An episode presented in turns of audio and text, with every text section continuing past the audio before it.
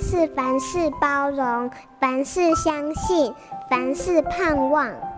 幸福家庭练习曲。这几年，各个机构为了台湾小学生的暑假，开发出了许多夏日的营队。父母基于爱护孩子的心，往往积极地为子女安排各种不同领域的夏令营。但我认为，把假期切割成一个又一个的活动，还不如保留假期的完整性。在孩子的一生中，最纯真无忧的暑假只有小学六年。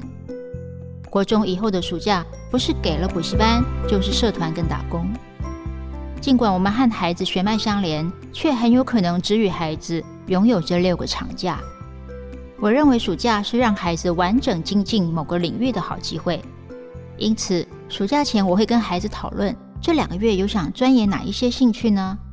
例如学会一点日文，挑战一首德布西的钢琴曲。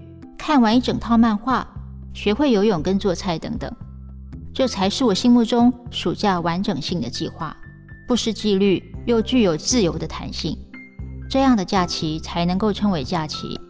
当暑假过去，重返校园的时候，孩子将以更强健的体魄和思想展开新学期。